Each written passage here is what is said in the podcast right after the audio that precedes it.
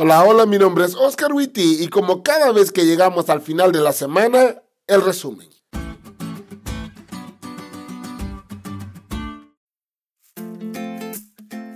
Feliz sábado, chavos.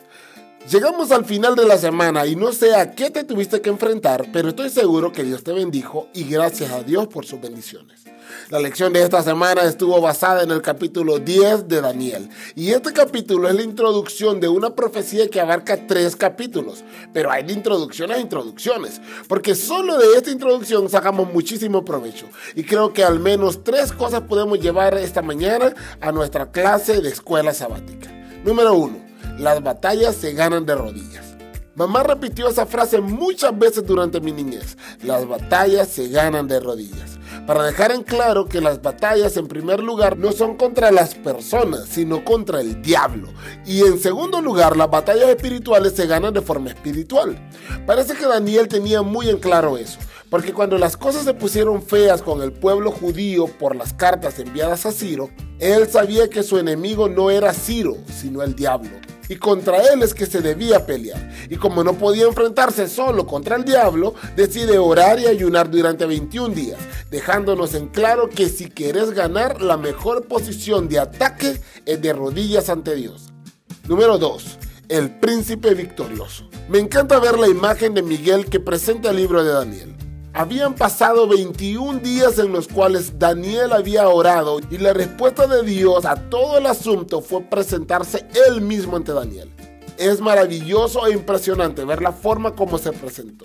Su cuerpo brillaba como el topacio y su rostro resplandecía como el relámpago. Sus ojos eran dos antorchas encendidas y sus brazos y piernas parecían de bronce bruñido y su voz resonaba como el eco de una multitud.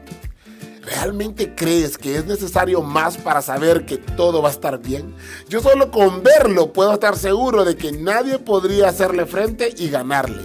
Ese es Miguel, el príncipe victorioso que está de parte del pueblo de Dios. Y si estás de parte de él, nunca vas a perder. Número 3.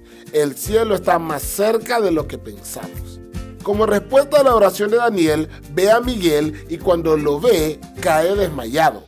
No ha de ser poca cosa mirar la majestad de Dios para nosotros hombres acostumbrados al pecado. Y en ese momento un ángel llega a consolarlo y animarlo. Y aunque la lección habló sobre las veces que el ángel tocó a Daniel y lo que ese toque hacía en el anciano profeta, yo quisiera hacer hincapié en lo que la lección decía al inicio de ese día. La oración de Daniel conmovió los cielos. Imagínate el poder que tuvo la oración del profeta que puso a todo el cielo en acción, incluyendo al mismo Dios. Date cuenta que estamos dejando de lado el poder del recurso espectacular que tenemos en la mano, la oración. Así que recuerda, el cielo está a la misma distancia de tu oración.